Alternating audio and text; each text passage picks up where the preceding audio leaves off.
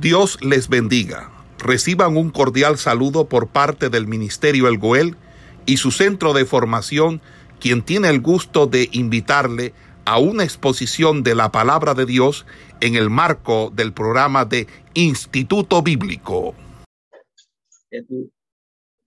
Estuvimos analizando el profeta Joel, ¿verdad? Uno de los profetas eh, que tienen un contenido bastante corto, pero es uno de los profetas bastante importantes en la escritura. Entonces estuvimos viendo en la primera mitad, ¿verdad?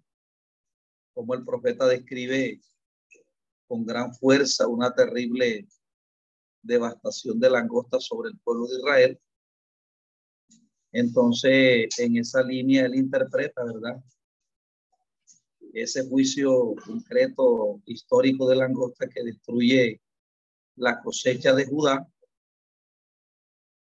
y pone en riesgo la vida de sus habitantes como un juicio precursor o quizás mejor portador del gran día de Jehová. Y desde ese fondo amonesta a todas las a todas las eh, amonesta al pueblo de todas las condiciones para que celebre un día general de penitencia con ayuno y oración en el santuario de Sión, a fin de que el Señor pueda tener compasión de su pueblo. Entonces, lo que, lo que trata la primera parte de este profeta, como lo estuvimos analizando, es eh, cómo el profeta ve un juicio que viene, ¿verdad? Para la nación de Israel y se le pide a ellos que se proclame una asamblea, que se proclame oración en el santuario de Dios, pidiendo, ¿verdad? De una manera de corazón, de una manera humillada, eh, la compasión de Dios por su pueblo. Entonces, eh, Eh, eh, hemos dicho, ¿verdad?, que estas profecías tuvieron un, primer cumplimiento, ¿verdad? Cuando el pueblo vuelve del exilio, cuando fueron deportados a Babilonia, porque lo que Dios buscaba con, con esta cautividad era que el pueblo de Dios bajo el mando de, un imperio tirano como Nabucodonosor, ellos pudieran doblegar su servicio, ¿verdad? Porque una de las cosas con que más batalla uno en este camino del evangelio es con el orgullo. Entonces, esas langostas es una metáfora, ¿verdad? Eh, esas langostas terribles o esos juicios que se desencadenan obviamente he tomado como una metáfora, ¿verdad? Para hablar de que venía un pueblo, como él lo describe, ¿verdad?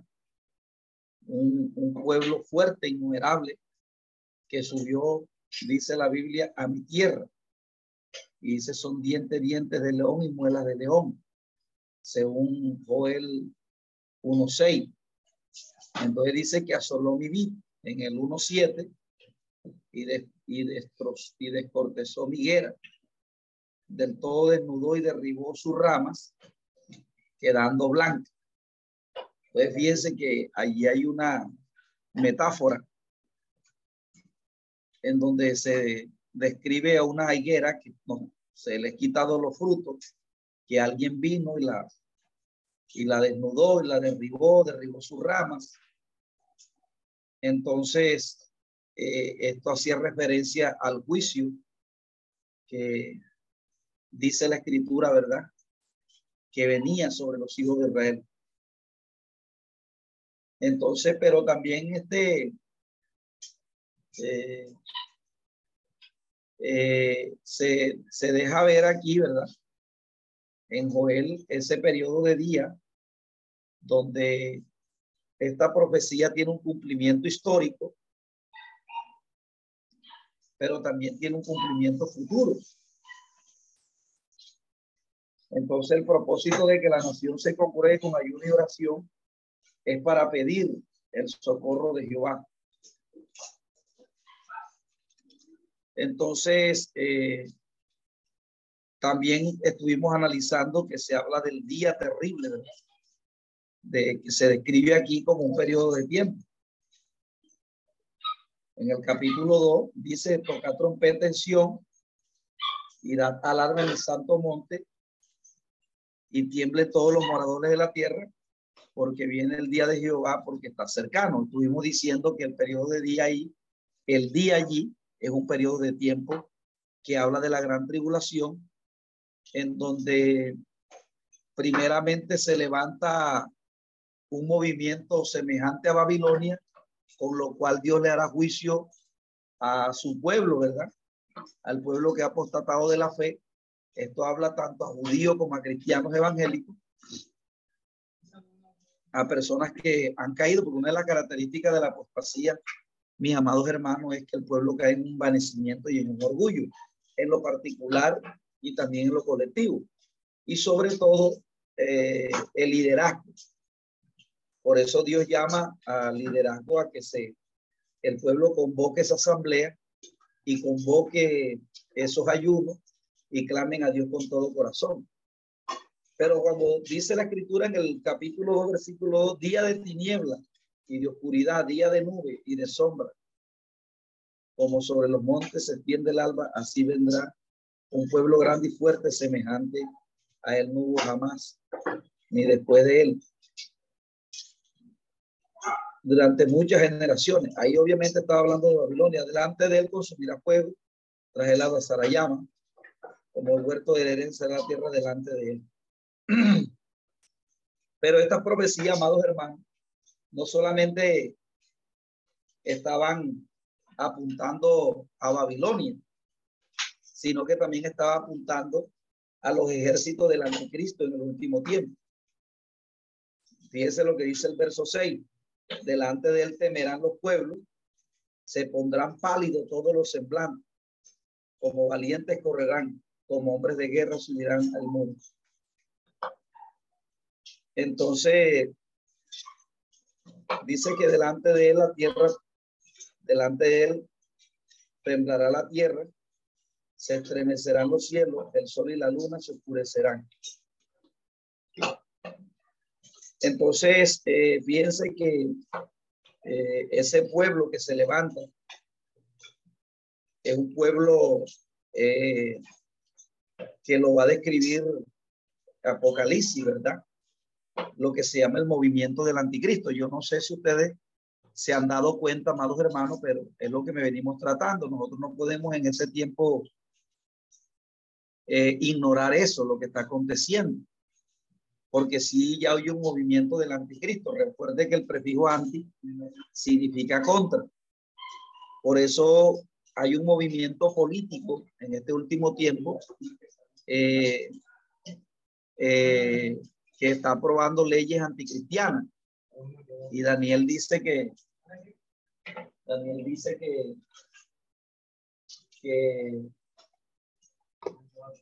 que intentará cambiar los tiempos. Entonces, es, la agenda que se está cumpliendo hoy en día, ¿verdad? Y ese, ese movimiento o lo que está haciendo el espíritu del anticristo es un movimiento en contra de Dios, en contra de su pueblo. Y de alguna manera u otra Dios viene a tratar la apostasía, aquellos que han apostatado de la fe. Pero después de, ese, de ese pueblo, será tan fuerte que no lo podrá destruir hombre. Imagínense cuando Hitler se levantó, que fue Hitler tenía la intención de conquistar toda la tierra. Esa gente era una gente mala, o sea, endemoniada, esos, esos nazis que mataban a judíos y no sé si usted ha visto cómo este movimiento nazi se levantó, que este, varón Hitler eh, leía los libros de Carlos Mari y usted está viendo que en este tiempo son las posturas humanistas lo que se están, los ideales que están llevando los izquierdistas. Entonces, lo que se, lo que se viene para la tierra es un movimiento eh, semejante a Babilonia, un, un, ejército enemigo del Señor, enemigo del pueblo de Dios, y por eso delante de eso estuvimos analizando en la clase pasada que nosotros como pueblo de Dios tenemos que tener una actitud, como va a decir en el versículo 12, ¿verdad? Que el pueblo de Dios tiene que tener una actitud de lloro, una actitud delante de Dios de llorar de corazón con ayuno y oración por, por ese pueblo que se estaba levantando. Eh, el verso 11 de ese capítulo dice, y Jehová dará su orden delante de su ejército, porque muy grande es su campamento. Fuerte es el que lo ejecuta, su orden, porque grande es el día de Jehová y muy terrible. ¿Quién podrá soportarlo? Entonces fíjense que hay muestra aquí en este verso, se muestra que Dios tiene que intervenir. Para Dios intervenir este ejército que se está moviendo, ya actualmente se está moviendo, porque se están aprobando leyes que son anticristianas. Se están aprobando leyes como que, como que el mundo, el mundo eh, fue creado de la nada. Y imagínense si logran consignar una ley que, que, que dice que dos hombres se pueden casar cuando el matrimonio, la, el, la palabra matrimonio viene de, de, de, de dos sexos, del sexo opuesto, ¿verdad? Entonces, donde se deriva la palabra matriz, matrimonio, lo cual está indicando que cuando una de las parejas se une, la pareja va a, a, dar un nuevo ciudadano, porque del, del, de la palabra matrimonio eh, surge el, el, el, la, que haya una, este, que nazca el nuevo ciudadano. Por eso el imperio romano eh, colocó, eh, cuidó, cuidó la, la, familia y un derecho a favor de la familia porque eran los matrimonios los que traían nuevos ciudadanos al mundo. Entonces, fíjense, eh, el anticristo dice, según Daniel, que intentará cambiar el orden de los tiempos. Entonces, fíjense que se están aprobando leyes aun cuando no existe el matrimonio homosexual, pero fíjense que lo están este, apoyando jurídicamente, o sea, diciendo, aunque eso no existe, pero se apoya. Entonces uno ve detrás de eso, amados hermanos, el movimiento del anticristo. Entonces, estas profecías de Joel no solamente hacían referencia a la invasión babilónica sobre el pueblo judío que había apostatado, sino que también hace referencia a un movimiento que se va a levantar en los días previos a la venida de Cristo y es un y, y imagínense que los profetas tratan de comparar a ese movimiento diabólico, asemejarlo con Babilonia, porque es que el, el, uno de los imperios más malos en ese tiempo era Babilonia, hombres orgullosos. Entonces, el, este movimiento que se levanta en los días previos al establecimiento del reino de Cristo eh, va a ser mucho peor, porque ya esta gente viene eh, totalmente influenciada por, por el falso profeta y el anticristo. En este momento el falso profeta, ya el, espíritu del falso profeta viene trabajando en las iglesias. Y, y, el, y el anticristo, ¿verdad? Ese espíritu del anticristo también está trabajando tanto en la iglesia para constatar la iglesia y también para que la, la parte política sea controlada por ellos. Entonces, eh, por eso es que estuvimos diciendo, ¿verdad?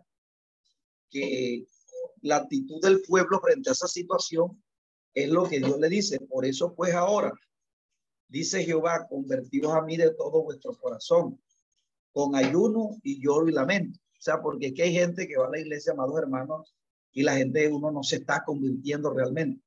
Hasta tal punto de que a veces el culto se ve como una, como una monotonía, donde la gente va no a hacer un culto a Dios, donde la gente no va con esa disposición de hacer un sacrificio de alabanza de corazón. Entonces imagínense si la gente no va con esta disposición de hacer un culto a Dios de corazón, pues mucho menos la gente se está convirtiendo para, eh, eh, se está, está viniendo al Evangelio para tener una conversión genuina, ¿verdad? Eh, entonces, está diciendo que hay que convertirse al Señor con de corazón, con ayuno y lloro y lamento. Entonces, ¿qué pasa? Que el ayuno y la oración hoy no se está tomando para que la gente se derrame delante de Dios y diga, Señor, yo tengo este problema, yo, yo tengo debilidad eh, frente al pecado sexual, tengo debilidad frente al amor al dinero, tengo cierta debilidad y vengo a ti, Señor, para que tú a través de estos ayunos me cambies, me regeneres, puedas hacer de mí una nueva persona. La gente no se está convirtiendo o no está viniendo a la iglesia para convertirse, para tener una conversión genuina, sino que hoy la gente se bautiza, pero la gente no está siendo consecuente con ese simbolismo.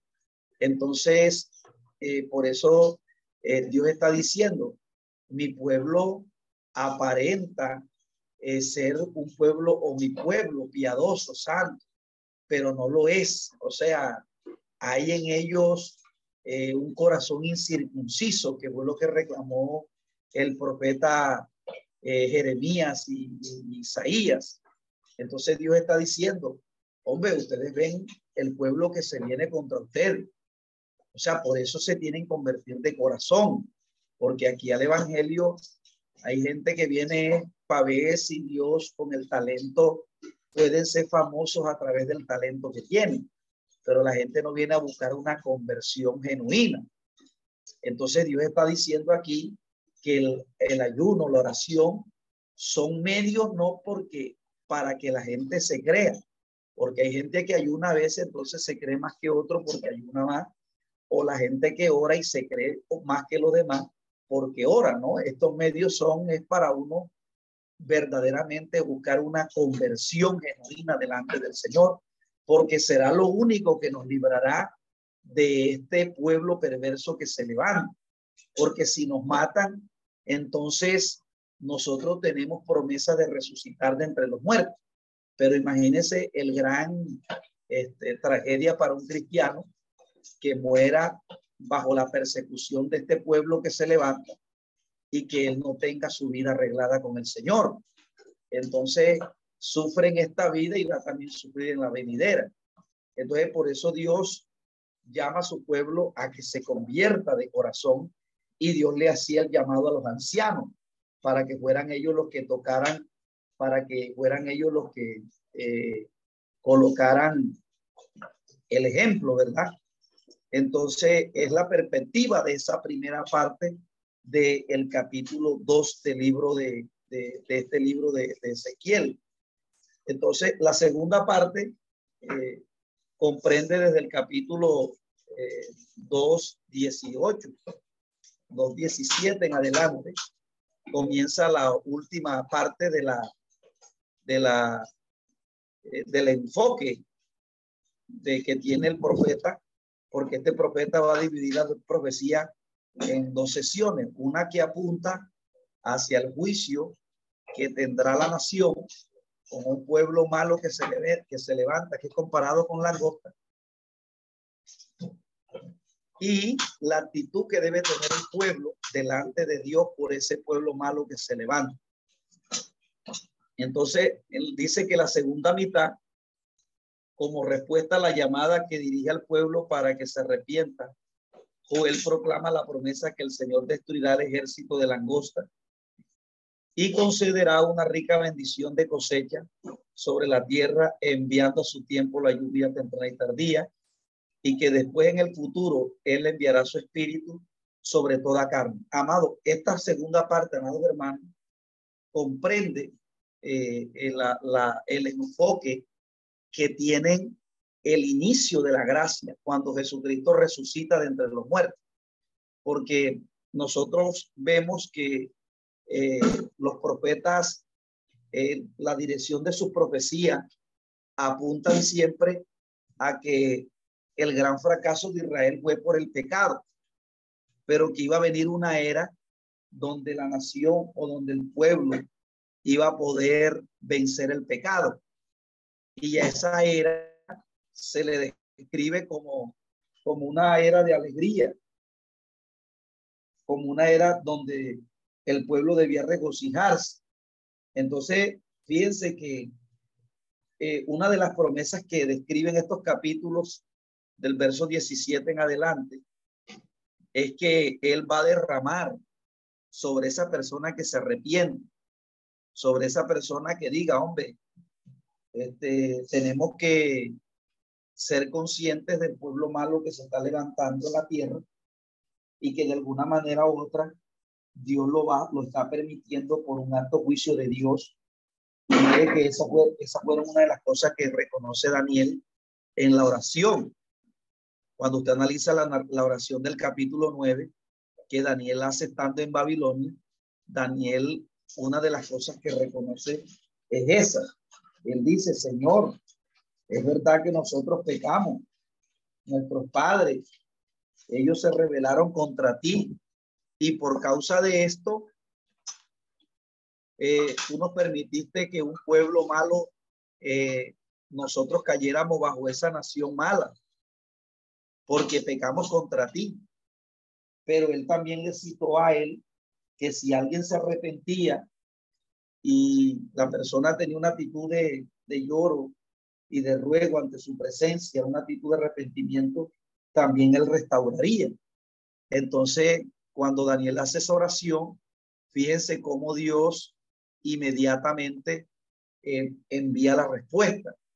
Entonces, a pesar de que Daniel estaba en Babilonia y que ya llevaba cierto tiempo ahí bajo la cautividad de los, de los babilonios, cuando ya se había cumplido esta primera parte, el primer enfoque que le da el profeta Joel a ese pueblo malo que se levantaría sobre la faz de la tierra, fíjense que eh, cuando Daniel ora, porque Daniel ve el tiempo, Daniel, Daniel era una persona que no estaba entretenida en Babilonia como otros, sino que estaba pendiente. Y él dice, oye, el tiempo, porque yo estoy indagando el profeta Jeremías y el profeta Jeremías dice que eran 70 años lo que nosotros demoraríamos en este lugar y esos 70 años se han cumplido. Entonces vamos a orar a Jehová para que Dios saque de la mano de este imperio malo y perverso y nos permita volver a nuestra tierra. Y fíjese que Dios lo hace. Entonces, siempre eh, de la actitud de arrepentimiento que uno como pueblo, porque aquí no se le está hablando en inconverso, y, de hecho, estas profecías no son para, para un pueblo que no conoce el Señor. Esta, estas, estas profecías apuntan es a nosotros, los que conocemos la palabra del Señor, cuando nosotros abandonamos la práctica de y el culto, ¿verdad? Cuando apartamos el verdadero culto del Señor y, ya de pronto caemos en una rutina, caemos que el corazón nuestro ya no está eh, con esa pasión o caemos en ese estado a parecernos a la iglesia de la Odisea, que la iglesia de la Odisea, Dios le dice que era tibia, ¿verdad? Porque vivía en un contexto de dinero, él vivía en un contexto sin persecución y la iglesia de la Odisea era una iglesia que estaba tibia. Entonces, frente a esa tibieza espiritual, una de las cosas que comienzan a, vislumbrarse es el, el corazón lleno de soberbia, o porque Dios le dice a la iglesia de la Odisea en Apocalipsis, que es la última iglesia, le dice, tú dices que eres rica y que de ninguna cosa tienes necesidad. Entonces fíjese que se cae en un orgullo porque uno depende totalmente del Señor. Entonces, cuando y fíjese que Dios le llama a ella, le dice, arrepiéntete. Le llama un arrepentimiento a través de los mensajes que Juan tiene que mandar. O sea, es el mismo distintivo de los profetas en el Antiguo Testamento, porque los profetas direccionados por el Espíritu Santo, mandan a la nación a que se arrepienta, que se convierta de corazón, ¿verdad? Y que no solamente se convierta, sino que le dice, toca trompeta en y proclama ayuno y asamblea. Y dice, reúne al pueblo y santifica la reunión y junta a los ancianos y congrega a los niños y a la mamá y salgan de su cámara el novio y de su tálamo la novia. Aún los que estaban en esos días de, de por así decirlo, eh, absueltos, ¿verdad? Tenían que salir a clamarle a Jehová porque era inminente el peligro de ese pueblo malo que se había levantado. Entonces, la segunda parte de este libro apunta, mis amados hermanos, a las bendiciones que tiene que recibir alguien, que va a recibir alguien que obedece al profeta, porque una de las características era del pueblo de Israel que no obedecía al profeta. Todas aquellas personas que de alguna manera u otra, que fueron poquitas, atendieron a lo que Jeremías anunciaba, fueron personas que terminaron siendo bendecidas junto con Jeremías. Y usted va a ver en una oportunidad que el, pueblo le dice al profeta Jeremías, le dice, queremos oír la palabra de Jehová y lo obedeceremos. Dinos pues la palabra. Entonces Jeremías les dijo, sométanse a Babilonia. Y ellos entonces dijeron, no nos someteremos, porque ya el pueblo estaba acostumbrado era a que le dijeran palabras que le pudieran satisfacer las necesidades de su corazón.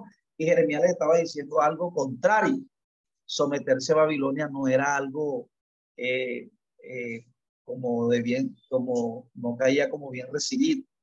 Entonces fíjense que mucho pueblo no eh, aceptó el llamado del profeta. Por ejemplo, mire cuando Juan Bautista predicó arrepentido y convertido, aquellos que se opusieron y que de alguna manera u otra se levantaron en contra de Juan, terminaron eh, eh, la mayoría destruidos. Pero aquellos que aceptaron el mensaje de Juan, mire que la bendición fue que ellos, eh, porque Juan tenía la labor, la mayoría de los discípulos que Juan tenía, se los entregó a Jesús después que él muere. La mayoría de, de los discípulos que tiene, que usted ve que seguían a Jesús, eran discípulos de Juan. Entonces, cuando un pueblo recibe la palabra de exhortación, de arrepentimiento, de conversión a Dios, mire lo que Dios le envía. Primero, esas personas que se arrepintieron con Juan se convirtieron a Jesús y después más tarde recibieron el Espíritu Santo en el día de Pentecostés. Entonces, cuando hay un arrepentimiento y cuando se obedece al profeta, esa persona tiene eh, una recompensa y es lo que va a mostrar esta segunda parte. Esta segunda parte lo que nos va a mostrar es todas las bendiciones que vienen para aquellas personas que reconocen que están mal, que reconocemos, ¿verdad?, que necesitamos de Dios, que necesitamos cambiar, que necesitamos, eh, que, necesitamos reconocer que verdaderamente el enemigo nos tiene envuelto, nos tiene, eh, quizás este, nos ha sacado de la, de la visión y entonces fíjese que el gran amor de Dios corrige. Eh, entonces, Dios por eso enviaba a sus profetas para corregir a la nación, pero no faltaba quienes se oponían a los profetas, no faltaba quienes eh, tomaban al profeta y, le comenzaban a escarnecer. Por eso Jesús se identifica con los profetas cuando lo escarnecen a él también. Entonces, fíjense que aquí se le va a dar unas promesas a Israel. Por ejemplo, el capítulo 17, que es donde comienza la segunda parte. Eh, entonces dice, eh, el verso 17 dice, entre el altar y el altar lloren los sacerdotes ministros de Jehová y digan, perdona, oh Jehová, tu pueblo, y no entregues a lo propio a tu heredad, para que las naciones se enseñoren de ellos. Porque han de decir entre los pueblos dónde está su Dios. Imagínense eh, cuando Israel, Israel cayó en una de las peores humillaciones, porque cuando Babilonia la somete, ellos entonces comenzaron a decir, ay, ¿dónde está el Dios que los sacó de Egipto? El Dios que conquistó Canaán, que conquistó Ai, que abrió el Mar Rojo, que abrió el Mar del Jordán. ¿Dónde está ese, dónde está ese Dios? Porque en ese tiempo cuando los pueblos peleaban y uno de los dos vencía, entonces se sobreestimaba que el Dios que ese que venció era el más grande. Entonces imagínense ustedes, eh, cuando los babilonios le ganaron a Israel, entonces todo el mundo diciendo, imagínense que, que el Dios de los babilonios es más grande que el Dios de los hebreos, porque el Dios de los babilonios sometió a Israel. Amados hermanos, y es que eso es una de las cosas lamentables en el día de hoy. Mire, eso que haya ganado un presidente en Colombia que es totalmente contrario a, a la fe que nosotros proclamamos, eso debiera despertar en nosotros este, una actitud de arrepentimiento. ¿Por qué? Porque ahí se deja ver como cuando Dios eh, está abandonando su pueblo por causa de la apostasía, por causa de, un corazón no arrepentido, ¿verdad? Entonces, eh, eso suena duro, ¿verdad? Pero, pero fíjese que era lo que Israel también pensó. Israel nunca pensó que el Dios que los había sacado de Egipto los podía dejar caer en manos de un pueblo como este. Pero fíjense que Dios lo que quería era la humillación de ellos, porque ellos no se humillaban a los hombres de Dios. Entonces, eh, el, profeta les comienza a dar a ellos aquí la, la directriz de cómo deben orar. Entonces, ahora aquí dice el verso 18, y Jehová será solícito por su tierra y perdonará a su pueblo. O sea, cuando el pueblo tiene esta actitud de arrepentimiento y lloro delante del Señor. Entonces dice, responderá Jehová y dirá a su pueblo, he aquí yo envío pan, mosto y aceite y seréis saciados. Y seréis saciado de ellos. Y nunca más os pondré en oprobio delante de la nación. Y haré alejar de vosotros al del norte. Fíjese que el del norte era Babilonia. Eh, eh, por eso, cuando Jeremías, Dios le dice que Jeremías, cuando usted lee a Jeremías, él le dice que ve la olla, ¿verdad? Y él dice, veo una, una, bueno, no me acuerdo. Él dice, eh, entonces Dios le dice, del norte se, se soltará el mar de Israel el mal que viene para Israel. Entonces Dios aquí está diciendo que aquellos que tengan esa actitud de arrepentimiento delante de Dios, dice que haré alejar de vosotros al del norte y los echaré en tierra seca y desierta. Y su paz será hacia el mar oriental y su fin al mar occidental y exhalará su hedor y subirá su podrición porque hizo grandes cosas. Dice, tierra, no temas, alegra y goza, porque Jehová hará grandes cosas. Animales del campo, no temáis, porque los pastos del desierto reverdecerán, porque los árboles llevarán su fruto. La higuera y la vid darán su fruto. Vosotros también, hijos de Sión, alegraos. Recuerde que el término Sión, amados hermanos, es un sinónimo para referirse a Israel alegrado y gozado, Sión es un, un apelativo que le coloca a David a la nación de Israel. Por eso los profetas lo llaman Israel y lo llaman Sión. Y dice, vosotros también, hijos de Sión, alegrado y gozado en Jehová y vuestro Dios, porque os ha dado la primera lluvia a su tiempo y, y hará descender sobre vosotros lluvia temprana y tardía, como al principio. Las eras se rellenarán de trigo y los lagares rebosarán de vino y aceite. Y yo restituiré los años que comió la oruga, el saltón, el revoltón y la langosta. y mire todos los beneficios que recibe alguien, ¿verdad? Que toma esta actitud de arrepentimiento delante del Señor. Todos los beneficios que recibe. Entonces, eh, todos los beneficios que recibe y de alguna manera u otra, de pronto los judíos, ¿verdad? Como eran materialistas, está, bueno, no le echemos culpa a los judíos, nosotros también tendemos, tenemos esa tendencia a que las bendiciones sean no de tipo espiritual, sino de tipo material. Pero aquí cuando Dios dice que derramaría, que, que, que Dios eh, daría la primera lluvia a su tiempo y que haría descender sobre vosotros la temprana y la tardía, y que las eras se llenarían de trigo y los lagares se rebosarían de vino y aceite, y yo restituiría los años de que se comió la oruga. O sea, todo ese momento difícil que ellos pudieran vivir, ¿verdad?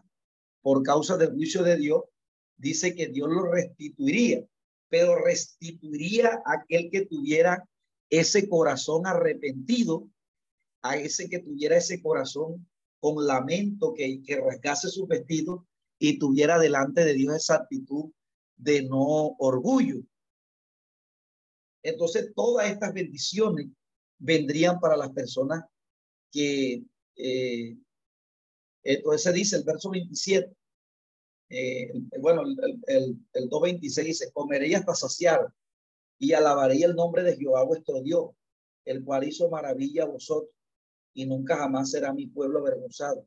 Y conoceré que en medio de Israel estoy yo y que yo Jehová vuestro Dios. Y no hay otro en mi pueblo nunca jamás. Y no hay otro. Y mi pueblo nunca más será avergonzado. Entonces mire todas las bendiciones que trae el arrepentimiento. Hoy en día hablar de arrepentimiento es algo que está obsoleto. O sea, las, las predicaciones hoy en día no quieren utilizar este, eh, este apelativo de arrepentimiento en el contenido del mensaje, porque la gente eh, piensa que este mensaje es como muy, muy, este, es como muy, como, como una palabra muy fuerte, o sea, como una palabra sin amor, pero fíjense que eh, el, los profetas están aquí eh, dejando de relieve todas las bendiciones que tiene una persona que se arrepiente genuinamente, que no está en la iglesia, este, eh, por así decirlo, eh, por apariencia, sino que está de, totalmente de corazón, ¿verdad? Entonces, por eso Dios pide, Dios pide un arrepentimiento genuino de la nación. O sea, Dios pide de que cada uno de nosotros en nuestro culto, ¿verdad? Que hagamos al Señor, que cuando llegue la alabanza, cuando llegue la oración, cuando llegue el culto, lo hagamos de una manera de corazón. Y que si nosotros estamos viendo que nuestro corazón ya no se deleita en el culto como antes, le pidamos a Dios que nos restaure y que si hay, se ha colado un pecado en nuestras vidas y que eh, de pronto no lo hemos confesado, nosotros debemos no vivir una vida de apariencia, porque hay gente, la nación de Israel, amados hermanos, estaba viviendo una vida de apariencia. Hay gente que está, sabe que ha pecado. Hay gente que sabe que, que, que está mal delante de Dios por un pecado que está practicando y no lo confiesa. Y entonces eh, eh, eh, así, así ministra, así toma la cena. Y, y, entonces Dios dice, oye, pero pero este, no están siendo, uno no está siendo consecuente en lo que aparenta con lo que verdaderamente es. Y amados hermanos, este, esto me trae a memoria lo que pasó con Ananías y Zafira. Y, y, es un pecado, amados hermanos, que, que quizás en este tiempo la iglesia no lo está viendo como algo importante, pero fíjense que Ananías y Zafira, ellos prometieron dar todo. Y eso, eso fue un trato que ellos hicieron con Dios en su corazón. Ni siquiera Pedro los obligó, ni le dijo, ustedes van a dar toda la heredad, no. Sino que ellos como vieron que Bernabé dio la heredad, dice que Bernabé dio la heredad, la vendió y la trajo a los pies de los apóstoles y Bernabé adquirió un reconocimiento dentro de la iglesia, ¿verdad? Y, y Yananí y Zafira quisieron hacer lo mismo. Entonces, como ellos vieron que, que Bernabé los estaban elogiando por quizás él había dado la heredad, ellos también quisieron gloria de los hombres. Pero cuando ya tuvieron el dinero, solo dieron la mitad y ellos aparentaban que habían dado todo. Entonces, fíjense, amados hermanos, el juicio terrible que vino por este. Mire, nada más por presumir, porque ellos dijeron que lo habían dado todo cuando nada más habían dado la mitad. Y alguien podía decir, porque viene un juicio con eso así. Por esa cosa un juicio viene de parte de Dios de matar a Nisafir. Pero fíjense, amados hermanos, que, que, ¿cómo se llama? Donde hay manifestación del poder del Espíritu Santo en una magnitud como la iglesia de los hechos, también cualquier cosa que se haga, ¿verdad? Que a veces pareciera que eso no está mal. Entonces, ¿qué hubo ahí en Aní? Que ellos que quisieron este, eh, presumir, o sea, ellos quisieron dar a entender que habían dado todo cuando realmente habían dado la mitad y eso lo consideró el Espíritu Santo como una mentira. Entonces, eh, eh, cuando Dios no quiere que el pueblo, ¿verdad? Eh, esté viviendo una vida doble, porque es muy característico de, de uno cuando cae en pecado, quedarse uno callado. O por ejemplo, yo he visto personas que el Espíritu Santo les habla y ya ellos saben que tienen, por ejemplo, cuando el caso de adulterio, cuando el, el, adulterio se origina, ya esa esposa o ese hermano sabe que le está trayendo una hermana que no es su esposa. Y él no lo confiesa, se queda callado. Y así predica, y así toma la cena. Entonces, ya él sabe de que ya tiene una inclinación y el Espíritu Santo le habla y no lo confiesa. Entonces, después se escuchan las grandes tragedias que ocurren. Y bueno, es una, una cuestión como para tomar, ponerlo de ejemplo. Entonces, Dios, en este contexto, el profeta está diciéndole a Judá, oye, porque es que la apostasía no solamente afectó a Israel del norte, afectó también a Israel del sur, cuando se monta eh, el, el, hijo de, de, de, de que fue que fue Manasés.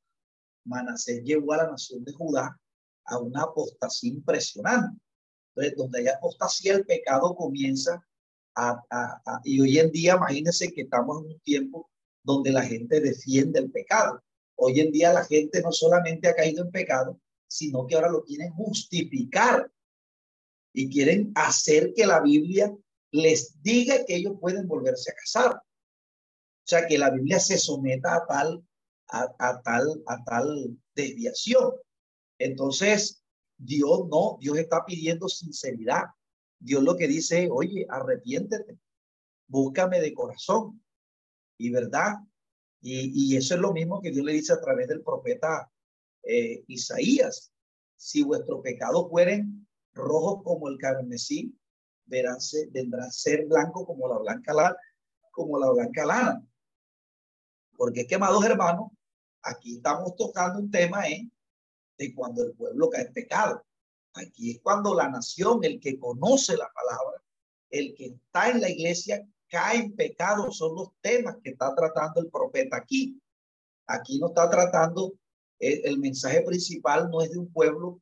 Eh, aquí primeramente no se le está hablando Egipto, no se le está hablando, se le está hablando un pueblo que ha caído en pecado y que necesita tener una actitud de Dios delante de Dios distinta, delante de Dios, de reconocer que, que, que los ídolos han invadido su corazón y que ha caído en pecado y que necesita arrepentirse y que necesitamos volvernos a Jehová a buscarle, ¿verdad? De todo nuestro corazón y decirle, Señor, perdónanos, eh, ayúdanos a cambiar. Es lo que está pidiendo el profeta. Entonces, cuando alguien hace esto, porque va a haber gente que lo hace y hay gente que no lo hace. Eh, cuando alguien es cuando alguien toma esta actitud delante de Dios de, de, de, hacer esos ayunos en sinceridad contra el, con, en Dios y tomar un ayuno y decir, no, Señor, yo no vengo a ayunar aquí para que la gente vea que yo ayuno más, yo vengo aquí a ayunar y llorar para que, porque tengo esta fisura en el carácter, he pecado y quiero restaurarme, quiero restituirme, quiero tener un carácter frente a ese pecado que cuando estoy delante de ese pecado me domina, caigo. Entonces, eh, para estas personas que tengan esta actitud de arrepentimiento, eh, vienen todas estas bendiciones, lo de que describe la segunda parte. Entonces, no solamente eh, van a venir bendiciones de tipo material, sino que dice, fíjese que después de esto derramaré mi espíritu sobre toda carne. Fíjese que aquí el profeta está apuntando a que toda persona que tuviera esta actitud delante de Dios de humildad iba a, a tener, ¿verdad? Ese, esa promesa que no solamente había, no solamente había hecho eh, este, este profeta, sino los profetas eh, mayores. Isaías también profetizó de este, de este periodo de, de, derramamiento del Espíritu Santo, en donde Dios iba a premiar a estas personas, ¿verdad? Con un, con un, con un derramamiento del Espíritu Santo, ¿verdad? Entonces dice, después de esto restauraré, después de esto, ¿verdad? Es una expresión que utiliza Apocalipsis, metatauta en el griego, y habla, ¿verdad? Después de lo que se dijo anteriormente. Entonces, eh, dice que después de esto derramaré de mi espíritu sobre toda carne. Después de que, después de que la persona haya, eh, hayan tenido esta actitud delante de Dios, ¿verdad? Después de esto está hablando no solamente de la actitud de arrepentimiento, sino, sino de, también de, de, está hablando de ese, de ese exilio, ¿verdad? O de ese trato que Dios haría con su pueblo. Recuerde que Israel vivió varios, eh, no solamente los cautivó Babilonia, también estuvieron bajo el mando de los asirios, después estuvieron bajo el mando de los persas y también estuvieron bajo el mando de los romanos. O sea, pueblos los que los tuvieron a ellos sometidos. Pero fíjese que se está diciendo que para todo aquel que tuviera esta actitud, eh, eh, estas personas eh, eh, iba a tener delante de Dios un derramamiento del Espíritu Santo, ¿verdad? Fíjense que en el Antiguo Testamento hubieron personas que fueron llenas del Espíritu Santo.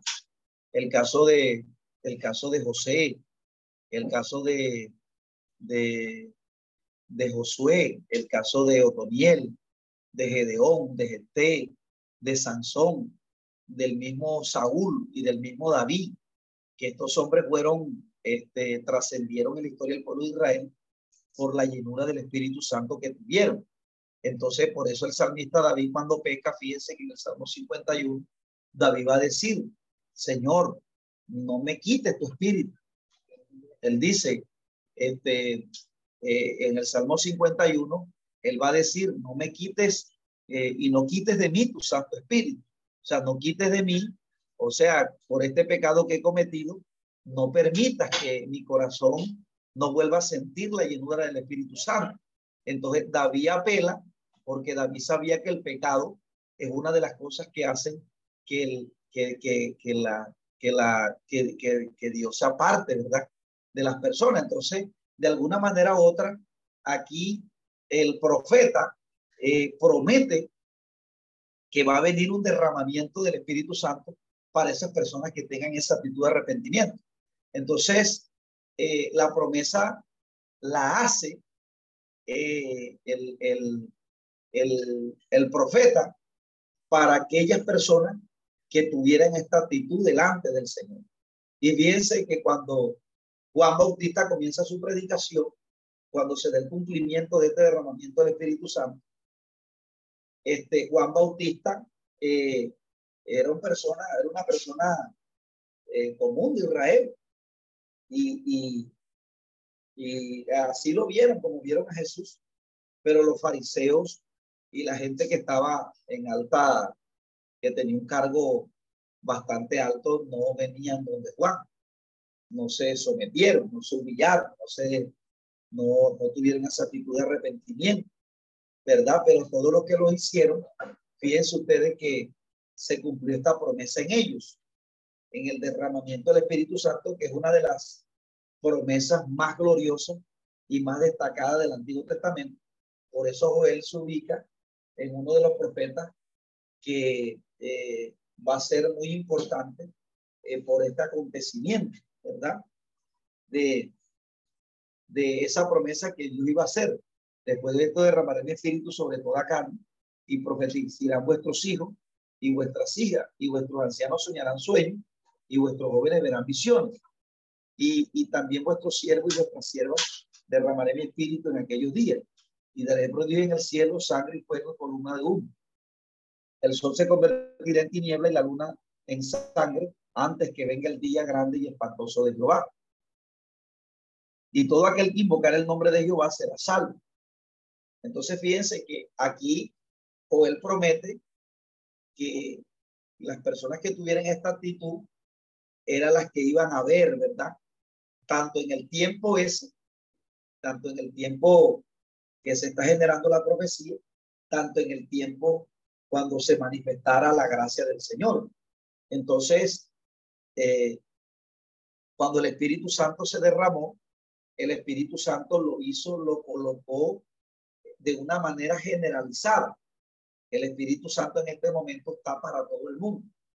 Pero aquel que lo busque, porque ya el regalo fue dado. Es como cuando a usted le envían la plata del, del ingreso solidario y usted le dicen, ya, ya se le fue dado, pero usted tiene que irlo a buscar al lugar donde se le mandó y si usted no vaya es su problema, pero ya el regalo fue dado, así es el Espíritu Santo. El Espíritu Santo fue dado para todas las personas, pero solo aquellos que le vayan a buscar y que tengan el tiempo, ¿verdad? Para llenarse de él, son los que lo alcanzarán. Pero fíjense que las personas que se les dio el Espíritu Santo en este contexto tuvieron eh, primero un proceso, un proceso de arrepentimiento, de conversión a Dios, pasaron por un proceso y, luego se les dio el Espíritu Santo. Aunque fíjense que en el periodo, en el tiempo de cuando los apóstoles iban predicando, Cornelio, el Espíritu Santo se derramó sobre la casa de Cornelio. Entonces, eh, aunque ya Cornelio era un hombre que tenía una devoción con el Señor y su casa, pero sobre ellos también fue derramado este Espíritu Santo. Entonces, amados hermanos, bueno, vamos a dejarlo hasta aquí ya. Son las seis de la tarde. Eh, en la próxima clase estaremos dándole conclusión a este profeta y ya entraremos en el libro, en el profeta Amos. Vamos a estar orando en esta tarde. Espero que haya eh, sido de gran bendición esta clase y que ustedes la hayan comprendido. Padre, te alabamos, te bendecimos en esta tarde. Te damos las gracias, mi rey, por habernos ayudado, dirigido en esta tarde.